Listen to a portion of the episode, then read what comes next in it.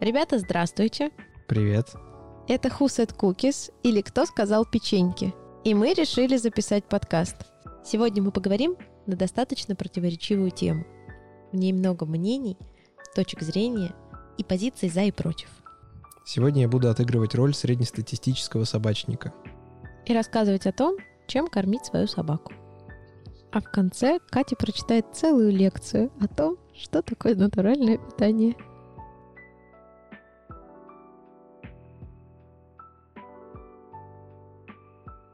Все, супер, можно начинать.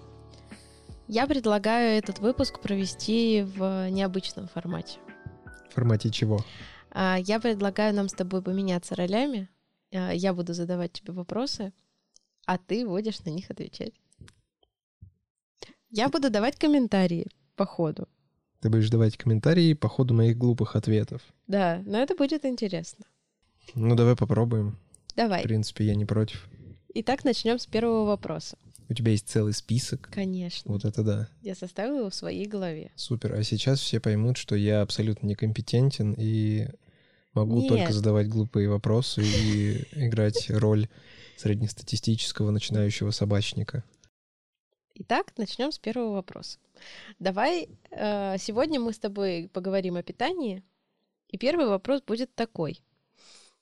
Как ты считаешь, какие варианты питания можно выделить? Питание собак, соответственно. Первое, что пришло в голову, это корм. Мгм, Ну, дальше натуралка, естественно, потому что мы так кормим. Мгм. И что-то посередине это варианты либо с вареным мясом, либо вареное мясо с какой-то крупой, типа там гречки, мгм. пшенки, овсянки. Да, согласна. Ну, вообще, на самом деле, супер, ты ответил прям так, как я хотела ответить. Так, Так, ну давай немножко э, поговорим про каждый из этих вариантов. Вот. И попробуем назвать их плюсы и минусы. Смотри, у тебя есть, в принципе, пример собак, которые ели корм. Это Марвел до года, это Марвел э, после своей болезни, это Харти, но ты его не так хорошо знаешь, да наверное. не, почему нормально, я Ну, могу да. оценить. И м, собаки твоих родителей, которые сначала ели вареные, э, с, то есть там были каши с добавлением различных субпродуктов, Ну, у меня не органов только там эти и- собаки, я еще застал период, пока у моего деда была овчарка, и он ее кормил всегда так. Он Мгм. даже предыдущих своих собак тоже кормил э, вот этой самой кашей Мгм. мясной. Ну, я, в принципе, так могу, могу описать даже с какими-то натуралистическими подробностями. То есть я как бы все это дело наблюдал и могу оценить даже то, что вы, в принципе, сумасшедшие собачницы называете выходом. О, прекрасно. Так, ну давай начнем по порядку. Наверное, я предлагаю начать с вареного, потому что, как мне кажется, этот вариант появился раньше корма. Ну да, наверное, я не знаю. Э, Скорее почему- всего. Ну да, я почему так думаю, потому что, когда мы ехали с Марвелом в поезде, один мужчина сказал мне, что в книжках СССР по кормлению собак советовали кормить вареной кашей с мясом. И он так кормит, потому что он считает, что в СССР писали самое лучшее, а сейчас всякую ерунду пишут. Ну, в какой-то степени можно, наверное, с ним согласиться, но как бы так как этот вариант был так скажем, исторически более ранним, чем все остальные. Давай начнем с него. Я могу, в принципе, назвать то, вот как э, это делалось, э, да и, в принципе, как я сам варил, то есть, потому что отец, например, говорит, типа, Никит, надо сварить кашу для Джима, Э, и это получается достаточно забавное действие. Берется какое-то мясо, причем любое, либо рыба, кстати говоря. Э, То есть это мясо, не знаю, варится какое-то количество времени, получается достаточно крутой бульон, туда засыпается э, половина овса и половина шонки. Мгм. Она, наверное, так называется, да? И это дело варится и превращается в студень в такой. И вот эту вот вещь ты ставишь собаке. И он с удовольствием это дело ел. Единственный... Ладно, не единственный. У этой штуки очень много минусов. Это, во-первых, ты варишь, потом это долго нужно где-то хранить, достаточно долго. И это прям запарно. Но собака ест горячее, собака ест, в принципе, достаточно много, и поэтому наедается и не считает себя голодной. Даже, получается, Джим с его отсутствием центра насыщения, он вполне себе хорошо себя ощущал, был довольный. Даже в, в зимой, например, он как бы ну, наедался и не пытался клянчить. Угу. Ну и ты видишь, что ты кладешь в это Естественно, варево. да, естественно. Да, и все-таки там присутствуют мясные продукты, то есть это не Ну там просто... их, я бы сказал, много. Да. Потому что, ну по, ну, по объему, по так вот, по весу я не скажу, но по объему это вот кастрюля практически полностью заполнена вот этим самым мясом, которое в процессе варки немножко так оседает, что ли, Мгм. уваривается. Я не знаю, как Ну, это оно происходит. уваривается, да. Ну, то есть все-таки в такой каше больше мяса, чем крупы. Половина мяса и по одной четвертой крупы вот так получается, скорее всего, по весу. Мгм. Ну, ну, то есть примерно, в принципе, если не разбивать крупу на крупу и крупу, то Ну да, половина, половина, крупы, половина, половина мяса. мяса, да. Мгм. Мгм.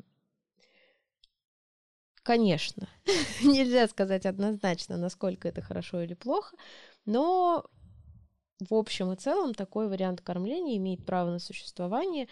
Многие люди кормят именно так, потому что это легко, потому что это доступно, потому что, ну а что еще дать собаке, как не вареную кашу с мясом, вот. И, ну, от- отчасти потому, что раньше так действительно кормили собак. Я нашла, кстати говоря, очень интересный источник, почему так кормили собак.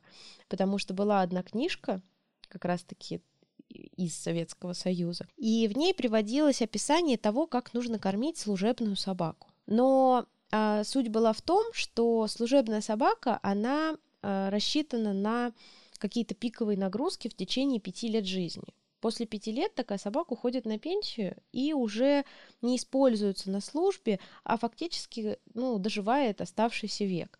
То есть э, не так важно, как долго проживет собака и как долго она сохранит все свои рабочие качества, как чтобы вот в этот период, когда ее активно используют в работе, э, чтобы она была, э, ну так скажем, сыта, чтобы это было не очень накладно, чтобы у нее было откуда брать энергию. То есть очевидно, что если такую собаку кормить э, сырым мясом в больших количествах и туда добавлять какое-то количество небольшое там субпродуктов, органов, тех же самых костей, это будет куда дороже, чем кормить ее вот такой кашей с добавлением мяса. То есть э, мясо в кашу уйдет меньше, чем если кормить ее только мясом и вот какими-то такими вещами. Как раз-таки из вот этой вот книжки, из этой статьи и пошли вот эти вот все разговоры о том, что вот раньше кормили так, так кормить хорошо. Но как бы не зная подтекста и так скажем, не зная вот этих входящих условий, что так кормили не, не собаку, которая живет дома, лежит на диване, а собаку, которая получает какие-то колоссальные нагрузки, должна работать, но работать какой-то определенный период времени, а потом она уходит на пенсию, и уже что там с ней будет не так важно, это опускалось. Вот. Поэтому, в общем-то, сложилось вот такой вот подход в кормлении, который сейчас имеет место быть. А, сухой корм появляется в кормлении в какой момент? Ты меня спрашиваешь, серьезно? Я могу загуглить. А, загугли, но вот насколько я помню, это э, где-то 50-е годы 20 века. Тогда появляется вся вот эта вот промышленность производства кормов, и их преподносят как какое-то невероятное благо для собаки. Тут написано, что первый корм появился в 1928 году. Ну, я чуть-чуть ошиблась. То есть, получается, это Ну, чуть-чуть. первая половина 20 века. Ну да, но это первый сухой корм. А в общеупотребительную практику он, скорее всего, вошел где-то в Ну, как раз. 60-х, Ну я да, думаю. да. И то, это только э, что касается Америки, скорее всего, потому что, Ну, к нам он пришел, наверное, и того позже, ближе к 90-м. ну, скорее всего, да, потому что я знаю, что собачьим кормом в 90-е закусывали водку. Прекрасная история. А, И э, сухой корм появляется как возможность кормить собаку э, чем-то сбалансированным, то есть ты не, не должен забивать себе голову тем, как э, собрать какой-то обед для собаки, тебе не нужно варить эту кастрюлю с кашей, стоять у плиты, а потом ее разогревать. Тебе нужно просто открыть мешок, насыпать какую-то горстку вот этих э, гранул, и твоя собачка сыта и довольна. Давай теперь перейдем к сухому корму. Можешь ли ты рассказать о том, как поменялись собаки, которые перешли на сухой корм? или которые перешли с сухого корма на другой тип питания. Но давай, наверное, начнем с тех, кто перешел на сухой корм с каши или натуралки ну, или это чего пример угодно. получается про Джима, про про Берту, ну и про наших собак. Угу. Джим, в принципе, он не заметил перехода, но у него начали течь глаза, он стал э, скажем так, более сальный, но также он ест этот корм с тем же самым аппетитом, абсолютно вообще не заметив никакой разницы. Здесь, наверное, надо сделать небольшую ремарку, что переход был с вареной каши с мясом на сухой корм недорогой. То есть это не Я- супер премиум класс какой-то. Ну, естественно, это, ну, я бы не сказал, что это какое-то самое какое-то днище днищенское, но это такой корм, Ну, средний. ну, средний, да. А, Что касаемо Берты, она перешла, получается, с э, вот этих каш, и там даже кости были такие очень сильно вываренные, большие суставы коров, вот, то есть она их обгрызала, но они были мягкие, то есть никаких там травмирующих вещей не было, вот. Э, Корм она не очень любит, она ест его как-то с таким пренебрежением, и только в случае, если прям очень сильно проголодалась. То есть она как-то без восторга. Я думаю, она с удовольствием ела бы мясо. То есть, потому что когда мы приезжали с э, пацанами, она у них пыталась отжать мясо из, э, из мисок. Ты так сказал с пацанами, что такое ощущение, как будто с какими-то детьми. А по поводу перехода наших собак с э, натурального питания на корм, а, тут я заметил, так как я это наблюдаю каждый день, тут прям будет большой разговор. А, Марвел потолстел, Стэн похудел и приблизительно на равное количество килограммов. Марвел поправился где-то около двух, там полтора плюс-минус 300. Вот. А Стэн похудел на это, на это же количество килограммов. Они стали более шебутными после еды, потому что как-то, видимо, корм, э, потому что, господи, Марвелу 50 граммов корма, это вот моя горсть. И Этого ему явно не хватает, потому что он постоянно голодный, он постоянно клянчит, и после того, как мы его покормили, он это дело все быстро в себя закидывает и смотрит на тебя абсолютно такими же глазами. И через полчаса это будут абсолютно такие же глаза голодного пса, такие глубокие, блестящие, и которые кричат тебе просто «покорми меня еще раз, потому что я не наелся». А Стэн же, он сильно похудел, ну, мне так кажется, сильно. Ну, на самом деле, сильно, он э, на 10% похудел. Сколько он весит? 14-15 килограммов весил.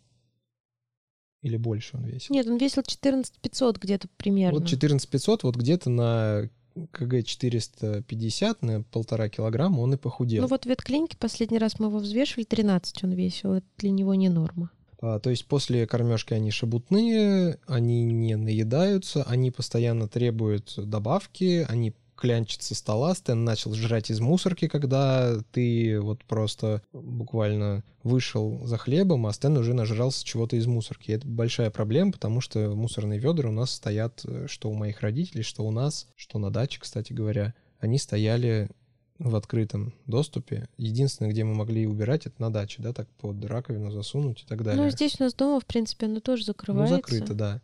Но все равно, согласись, он при желании туда залезет. Ну да. Но при этом они стали ходить в туалет, как вот прям какие-то слоны.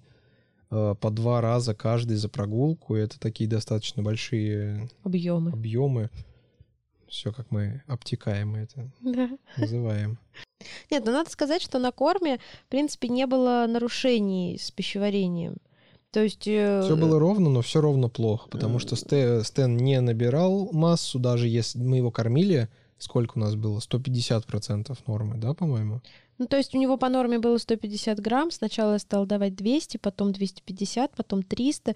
И это отражалось только на том, сколько потом выйдет из него. А на его внешнем виде вообще никак не отражалось. То есть вот он как стал худой, так он и остался худым. То есть ему явно чего-то не хватало, и да, тут можно сказать, надо было попробовать другой корм, найти, там, подобрать.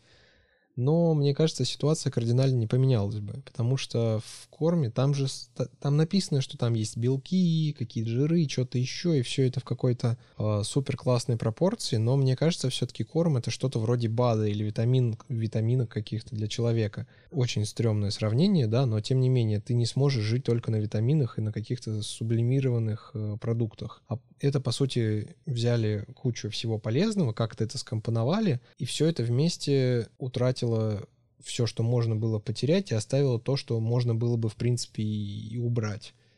Вот. И получилась какая-то странная, мне, кажется, мне так кажется, ну не знаю. Собаки стали какие-то, ну не моими собаками, да, они перестали спокойно спать на диванчике. Скажем так, стали делать этого меньше. Это было очень долго, но, надеюсь, из этого можно будет что-то выжить. Я думаю, да. Э, теперь я могу рассказать про двух собак, которые никуда не переходили и всю жизнь питались только сухим кормом. Это мой Харти, лабрадор, который живет у моих родителей. Он с детства, как приехал от заводчика, ел роял канин и ел его примерно лет до восьми. Uh, у него все время были некоторые проблемы, которые мы не считали тогда проблемами, а считали, что это просто особенность породы. Был момент, когда я задумалась, что просто, наверное, с ним что-то не так, когда мы пришли в парк в Рязани, и там гуляли только лабрадоры. Их было штук восемь, наверное, разных. И черных, и палевых, и шоколадных, а у каждого вида, ну, как бы у каждого окраса лабрадора у них свой тип шерсти, то есть они, немножко они различаются. А, то есть черные, они более такие блестящие, у палевых все-таки более матовая шерсть. Вот. Но когда все остальные собачники увидели нашего Харти, они как-то очень удивились, потому что его шерсть не блестела совсем, она была очень сальная, и от него пахло. То есть от него пахло всю его жизнь. И я думала, что это просто особенность породы. Но я пообщалась с другими собаками, которые были на этой площадке, и они все были чистые, ароматные. Э, то есть от них пахло не вот псинкой, а от них пахло вот как от наших собак пахнет, то есть чем-то таким приятненьким. У них была блестящая шерстка, после того, как их погладишь, твои руки не были грязными. И в этот момент вот что-то промелькнуло в голове, что, возможно, здесь что-то не так. Может быть, стоит задуматься. И когда мы в очередной раз поехали в зоомагазин покупать корм, консультант э, сказал нам, вы зачем покупаете роял канин? Вы знаете, что этот корм, он уже давным-давно не такой хороший, каким был изначально. Там поменялся производитель, то есть его раньше производили условно во Франции, а теперь производят в России. Э, и все корма, которые, то есть там целая линейка, там есть э, я не знаю, для больших собак, для маленьких собак, для таких собак, для всяких собак. В ней во всей основной ингредиент это курица. А курица, может быть, у вас, типа, у собаки аллергия на курицу. Ну, я не уверена, что у Харти была аллергия на курицу. Но в любом случае корм как-то явно не очень заходил. То есть он ел его с удовольствием, он ел вообще все, что ему давали с удовольствием. Вот. Э, но вот по внешнему виду все-таки были какие-то вопросы. И в тот момент э, нам порекомендовали два корма, это Грандорф и Примордиал. Вот мы выбрали второй, и до сих пор Харти ест его. После перехода на этот корм ему стало лучше. То есть его внешний вид поменялся, он стал э, чуть лучше. В целом, по состоянию собаки я могу сказать, что он не такой мышечный, то есть э, он более такой вот, ну, рыхлый, что ли, да, то есть э, хоть он и проводил тоже лето на даче, он много плавал, он много бегал, но мышц у него не так много, как у того же самого Марвела даже. А, возможно, это как раз-таки связано с тем, что он питается не мясом, а кормом. Но здесь нужно сделать пометочку, что по утрам он с детства и до сих пор всегда ест э, брикетик творога и кефир. Э, заводчица нам сказала, что для лабрадоров это очень важно питаться вот кисломолочкой, потому что она там там много кальция, это полезно для костей, там для суставов. И вот мы как начали кормить, так до сих пор и кормим. Он очень любит. И вот до сих пор это кушает. И второй пример — это собака моей тети. А, это бишон фризе Тифани. Она тоже с детства ест сухие корма, разные всякие премиум класса, супер премиум класса, супер-пупер премиум класса. Они их меняют постоянно по причине того, что у нее постоянно текут глаза. Причем эти слезные дорожки, они стали настолько ну, уже прям вот огромными, что они не просто там какие-то красные, как обычно бывает, там шерсть чуть-чуть меняет цвет, да, они прям вот буквально уже такие вот черные. То есть это говорит о каких-то проблемах. Возможно, это проблемы, связанные с слезными каналами. То есть у нее проблемы просто с глазами. Но, может быть, это и проблемы, связанные с питанием. То есть ей просто не подходит ни один из кормов, поэтому вот собака реагирует вот таким образом. Вот. Но там как бы позиция принципиальная, что только сухой корм, ничего больше. Других каких-то проблем нет.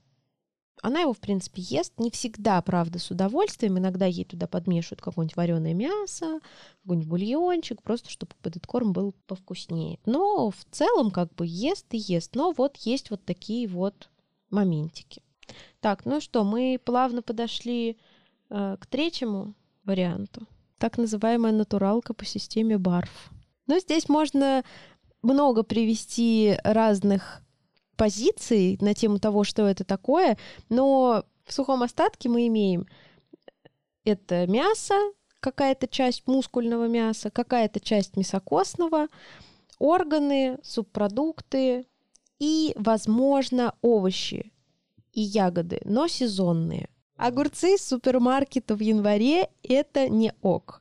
На самом деле, я здесь вообще вот, э, если про предыдущие два варианта я еще могу что-то сказать, так, на уровне эмоций, то здесь, здесь же нужно объяснить, что это, зачем это, как это, как это делается. А я не лезу в эту кухню, потому что я ничего не понимаю. Ты там что-то шаманишь, я просто за этим наблюдаю, ну и все.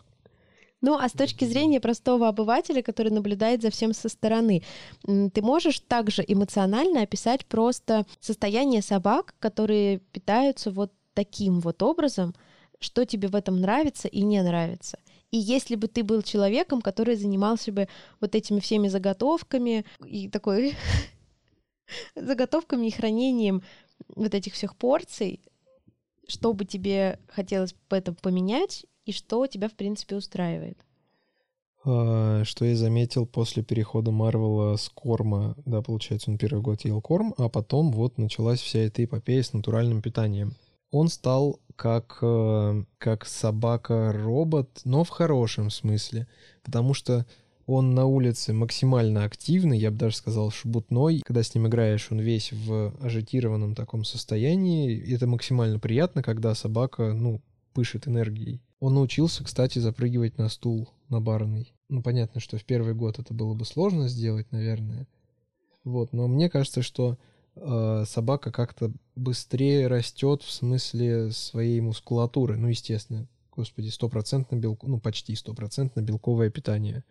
Он стал таким рельефным, и вот да, серьезно, он прям подкачался, я бы сказал даже. Ну, по поводу Стэна, он получается, как нам приехал, так вот сразу и... Сразу и попал ему, в эту и, секту. Да, и попал в секту. Но я думаю, он был рад, потому что а, по сравнению, например, а, я опять же не сильно следил, а, но ты мне показывала, как вот, Никита, посмотри, что происходит. Практически у всех его братьев и сестер есть свои личные страницы в Инстаграме, ну или не у собак конкретно, а у их владельцев, куда они выкладывают фотографии своих собачек. И по сравнению там с э, условным братом, э, Стэн выглядел гораздо более таким... Он выглядел как хороший спортсмен. И у него были и задние мышцы на ногах, я не знаю, как они называются, и вот над попой такие вот прям хорошие мышцы, и, и мышцы ребер, то есть у него были не ребра торчащие, как у выпитов обычно бывает, а такие именно рельефные мышцы, что ли. Я не знаю, я, короче, ему максимально завидовал. Ну, то есть он был не доходягой, а таким качком. Он был скорее марафонцем или триатлетом, таким максимально крутым чуваком. Не, ну он выглядел, правда, прям очень здорово. И у меня прям глаз радовался всегда, когда и, смотрел. Да, они, кстати, э, максимально всегда блестят. Там, видимо, есть какие-то внутри, ну, жиры более полезные, чем те, что добавляют э, в корма И что Марвел, что Стэн, они на солнце так поблескивали, прикольно. Мгм. И при этом это было не сальный блеск, а именно хороший блеск. Здоровая шерсть так блестит. А, что я имел в виду, когда сказал собака-робот? Потому что он включается, а когда ты приходишь домой после прогулки и ты их кормишь, они выключаются. Мы поиграли, сейчас мы поели, и мы пойдем сейчас переваривать. И они идут и часа два спят. И это замечательно, особенно если ты остаешься дома. А если ты уходишь, так это еще лучше. Ты их покормил, они пошли спать, и ты спокойно уходишь. Тебе нету какой-то истерики под дверью, нету воя, нету плача, нету вот этих вот скребущихся лап. Но у натуралки есть максимально бесящая особенность. Это вот этот э, момент с заготовками. Ты должен найти, во-первых, где купить мясо, проверить его качество, натереть морковку, там все это дело порезать, как-то упаковать, где-то хранить, а хранить это нужно в морозилке. Это надо либо иметь бесконечную морозилку, Либо стать веганом. либо стать веганом. Так, ну а кроме трудностей с хранением, Трудности с нарезанием и подготовкой. На самом деле это прям для людей, у которых есть свободное время и большое желание сделать своим собачкам получше. Потому что купленного мяса недостаточно, его еще надо нарезать. Причем нарезать надо правильными кусочками, чтобы они были не слишком крупные и не слишком мелкие, потому что пропустить через мясорубку это, плохо. это плохо. Почему плохо, непонятно.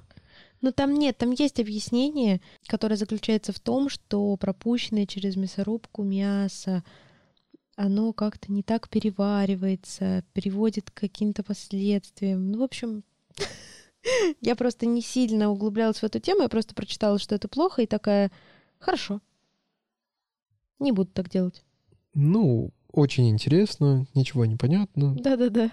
Ну, кроме вот этих всех трудностей, я бы назвала их житейскими трудностями, потому что Да какие житейские? Ты покупаешь себе э, условно 8 килограммов чистого мяса, тебе все 8 килограммов придется порезать. Все порезать, сложить аккуратненько и так сделать, сделать ровно так, чтобы потом не запутаться. Потому что если делать контейнер условно на собаку, но это же сколько контейнеров нужно делать, если у тебя две собаки. Да даже если одна собака, и ты делаешь на какое-то количество времени, тебе надо эти контейнеры потом где-то хранить.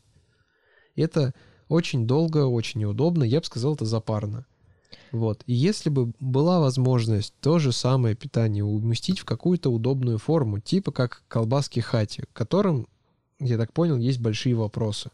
Вот взять форму хати и как-то ее модернизирую. модернизировать, да, сделать не так, ну, то есть сделать... э, Ну, сделать хороший состав, но, так скажем, оставить такую же упаковку. ну, не знаю, сделать так, чтобы оно хранилось в холодильнике.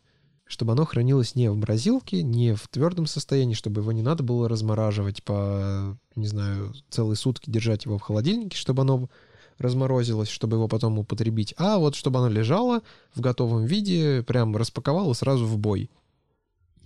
Согласна, это было бы удобно. Как бы есть же такие сервисы, те же самые Хати, Догология, и э, в Питере есть еще какие-то Хати Про, по-моему, что-то такое, ну, то есть, э, типа закос под этих Хати, но только нормальные. Но я просто я так говорю, потому что несколько знакомых пользовались и, в принципе, были довольны. Вот, Ты ну, то есть максимально взяла и задисила просто э, компанию Хати и все. у меня максимально неприятные впечатления от этой компании. Не буду распространяться по какой причине, просто это так. Вот. Это, это был эмоциональный спойлер. Да. Спасибо. Э, Э, Это наша с тобой проблема. Да, у тебя вообще проблема вот. Ты один раз в одном предложении сказал четыре раза вот. Ну вот так вот. Да.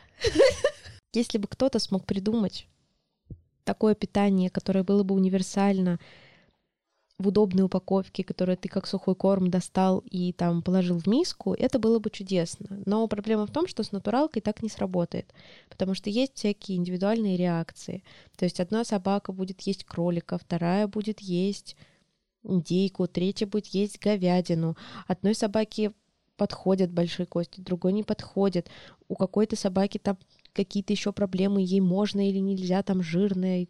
я хотела сказать жареное, соленое, но это Ну, уже не про собак. Это те же самые проблемы, что были и с кормом. Все собаки индивидуальны, как, собственно, и люди. Ну да, я согласна. То есть есть такие вот всякие проблемы, поэтому создать что-то универсальное, наверное, практически невозможно. То есть это какая-то утопичная идея. И теперь я бы хотела добавить несколько комментариев от себя относительно натуралки, потому что обычно все говорят только о плюсах этого типа кормления, и, э, в принципе, везде я читаю только положительные отзывы, как здорово, когда собака перешла на натуралку, сколько плюсов, сколько положительных изменений, а, как она стала хорошо себя чувствовать, как она стала хорошо выглядеть, а, и в целом, как наладилась работа ее организма. Но есть некоторые сложности, о которых мало кто говорит, мало кто пишет, потому что с ними сталкиваются не все, но, как оказалось, довольно-таки у многих появляются различные проблемы. А, У кого-то эти проблемы выражаются в появлении аллергии, с которой, в принципе, не так это и сложно справиться. То есть можно устранить ее исключающей диетой, когда исключаются все ранее попробованные продукты и вводится что-то новое, а затем также постепенно меню расширяется. А, У кого-то случается какая-то там индивидуальная непереносимость чего-то или проблемы с э, не знаю, разгрызанием костей, например. А у кого-то целый год все прекрасно, нет никаких проблем и внешних проявлений, а потом неожиданно а, получается острый гастрит. Или же кто-то целый год прекрасно кушает сырое мясо, доволен жизнью и выглядит отлично, а потом ты просто думаешь, а почему бы не сдать анализы, сдаешь их и видишь, что в анализах все плохо.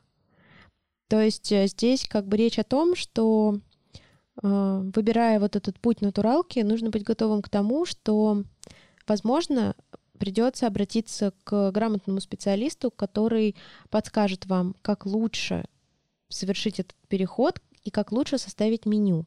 Потому что, как мы выяснили из этой небольшой беседы, довольно сложно понять, что же такое все-таки это мистическая натуралка. То есть каждый понимает под этим свое, и даже э, в науке, так скажем, да, в литературе э, существуют разные мнения, сколько процентов чего нужно класть в миску, чтобы это был каноничный барф. Сложно, Ну, меня ты сейчас загрузила. да? Да. Ну, надо немножко было разбавить эту легкую беседу как каким-то сложным материалом. Минутка занудства. Да. Ну почему минутка? Вообще-то тут будет больше минутки. Так вот, продолжим. Мы просто к чему я все это говорю? Мы столкнулись как раз-таки с названными проблемами. Во-первых, с самого начала у Марвела вылезла аллергия. Она вылезла непонятно на что, и мы попробовали исключающую диету, перешли на конину, и в целом как бы все нормализовалось и наладилось. Потом э, был прекрасный э, год питания сырым мясом. Я составляла все в соответствии с э, прочитанным и изученным. В основном я ориентировалась на э, рекомендации Роми Физуловой э, из Фейсбука. Группа называется «Обед для Грейхаунда». В целом, там есть полезные советы. Я думаю, что, наверное, можно брать эту группу за основу для того, чтобы хотя бы чуть-чуть разобраться в том, что такое натуральное питание. Обед для Грейхаунда. Да, это, Это она она. и есть? Да. Это, по-моему, максимально токсичная группа. Там такие женщины странные сидят. Ну, токсичная, да, потому что там можно кормить только натуралкой, если ты читаешь эту группу, если ты там что-то пишешь, то есть если ты там напишешь, вот я кормлю сухим кормом, тебя просто закидают тухлыми помидорами, назовут последними словами и скажут, что ты убиваешь свою собаку. Да, это та группа. Не ходите туда. Потому что там начнется драка. Вполне Срач в комментах. Вот.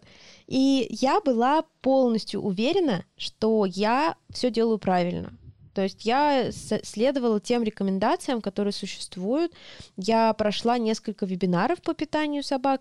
И, э, честно говоря, я, мне очень стыдно в этом признаваться, но я дошла до того, что я начала считать себя, ну, ну, не экспертом, но, так скажем, близким к эксперту человеком, который может давать кому-то советы. Хотя я не имела большого опыта и никакого права раздавать советы другим людям, которые хотят кормить натуралкой. Единственный мой совет, который я должна была всем давать, это найдите грамотного ветеринара и под его контролем переходите на натуральное питание. Наверное, что-то во мне было такое, не знаю, амбиции или э, невероятная самоуверенность, что я считала, что я способна это делать. Сейчас мне ужасно, ужасно стыдно за те мысли и э, желания, которые у меня были в тот момент. Я очень рада, что я не перешла эту черту и не начала там давать какие-то консультации, что-то такое. Просто я сейчас вижу девочек, которые занимаются таким, и мне очень жалко людей, которые к ним обращаются, и я в какой-то степени сочувствую этим девочкам, потому что я понимаю, что у них не хватает компетенции для того, чтобы заниматься этим. И, как сказать, возможно, они придут к тому, что вот эти их, так скажем, последователи, ученики, которым они дают консультации, столкнутся с проблемами. И виноватыми окажутся эти девочки которые считают, что у них достаточно знаний для того, чтобы давать советы. И вот в этот момент я не знаю, что они будут делать. Я очень рада, что я до этого не дошла, и я не стала туда лезть. То есть я поняла, что я не разбираюсь, я не, не профессионал, и я не могу как бы заниматься такими вещами. Ну что ж, теперь перейдем к еще одной важной детали, которую я думаю, что важно упомянуть. Есть собаки здоровые и не очень. И те собаки, которые здоровые, у которых крепкий желудок, прекрасный кишечник, они переваривают все, что вы им дадите. И в целом, если вы довольно-таки не спеша переведете их на вот это вот так называемое видотипичное натуральное питание, которое состоит из сырого, из сырого мяса и там сырых других ингредиентов, то, наверное, собачка перестроится, органы начнут работать по-другому, начнут работать так, как заложила их природа, да, а, и, ну, в общем-то, все нормализуется, устаканится, и все будет хорошо, и вы будете жить счастливо. Но если у собачки изначально были какие-то проблемы и, ну, так скажем, какие-то органы работали не в полную силу, то, что вы просто перейдете на такое питание, оно может их не запустить. Оно может, наоборот, привести к тому, что орган, который не дорабатывал, он и будет дальше не дорабатывать. И вот эта вся большая стройная система, механизм, он ну, даст некий сбой, да? То есть, получается, система будет перегружена в одном месте, потому что в другом месте какой-то из элементов не будет выполнять свою функцию на 100%.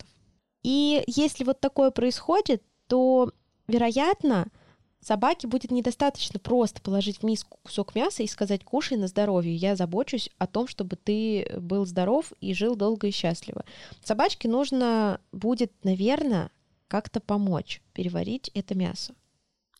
И как это сделать, вам подскажет только грамотный специалист. Никакие эксперты-советчики в Инстаграме, никакие люди, у которых там огромный опыт в кормлении натуралкой, они вот с появления сырого мяса начали кормить натуралкой и все время кормят только натуралкой. Нет, это должен быть ветеринар, который прекрасно разбирается в принципе в работе всего организма и подходит системно к вопросу, который обязательно смотрит на анализы. Я просто столько э, сообщений разослала разным ветдиетологам, когда с Марвелом приключилась вот эта вся история, в надежде найти кого-то, кто смог бы мне помочь грамотно его кормить. И практически все э, присылали мне один и тот же ответ. Мы работаем через программу. В этой программе. У нас там есть э, куда вбивать какие данные, мы их вбиваем, и вот она нам рассчитывает меню. То есть, в принципе, одна мне честно так и сказала, что в России все работают по этой программе. И что неважно, к какому, просто у нее была большая очередь, то есть я ей написала в декабре, она сказала, что сможет взять нас только в феврале. Но сказала, что мы не переживали на этот счет, что мы можем обратиться к любому другому диетологу, и нам составят в той же программе. То есть, что и она, все работают в этой программе. То есть, понимаете, ну, я не знаю, вот если у тебя есть какие-то проблемы, у тебя что-то болит, ты идешь к врачу. Врач в первую очередь должен посмотреть на то, что происходит внутри твоего организма, правильно? То есть как можно просто вот задать тебе вопросы и назначить лечение? Непонятно, что именно. У тебя может болеть бок. Почему? Да по, по тысяче причин, наверное. Ну, или, скорее всего, другой пример, у тебя болит голова, постоянно болит, болит, болит, а выясняется, что это не какой-то там, не знаю, нерв защемило, а у тебя просто зуб. Да. То есть, а э, врач условно выпишет вам таблетку от головы и скажет, ну ладно, лечитесь, вот, вот вам обезболивающее, и, и у вас все пройдет. То есть э, здесь вопрос именно о том, насколько, ну, фундаментально, наверное, да, врач ветеринар будет подходить к этому вопросу. Мы сейчас нашли такого ветеринара, который вот именно вот так подходит к этому вопросу.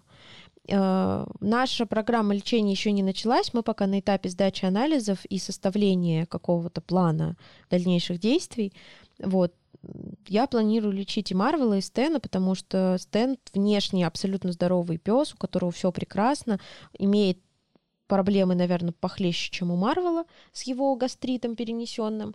Поэтому мы будем, в общем-то, сейчас э, лечиться. Это по-другому не назвать, это программа лечения у этого врача. И когда эта программа закончится, я увижу ее результаты, я скажу, нужно ли обращаться к этому специалисту. Пока у меня возникло вот это доверие и желание э, работать с человеком, и возникло понимание того, что на самом деле люди, которые называют себя экспертами, не всегда ими являются. Но это же немножко читерство, когда ты работаешь через программу, которая выдает тебе готовый результат. Да, об этом и речь, что через эту программу, в принципе, может работать любой дурак. Ну так, то есть это, конечно, очень утрировано, но все-таки. То есть э, в чем прикол? Эту программу, я не знаю точно, она ли ее составила, но через нее учит работать Анна Ливнева. Это, ну, один из немногих, наверное, э, ветдиетологов, который преподает какие-то курсы. Все остальные э, известные мне люди — это ее последователи. Как бы э, мне сказали, что в эту программу можно забить все болезни, которые есть у собаки. Если у нее там мочекаменная болезнь, э, какая-нибудь почечная недостаточность, там еще какая-нибудь. Просто вбиваешь тот же самый гастрит, панкреатит, пишешь, у собаки гастрит, и все. И программа за тебя все посчитает. То есть тебе не нужно прикладывать каких-то усилий для того, чтобы рассчитать и получить какой-то результат. Тебе не нужно подумать самому, а что же делать. Тебе программа все посчитала.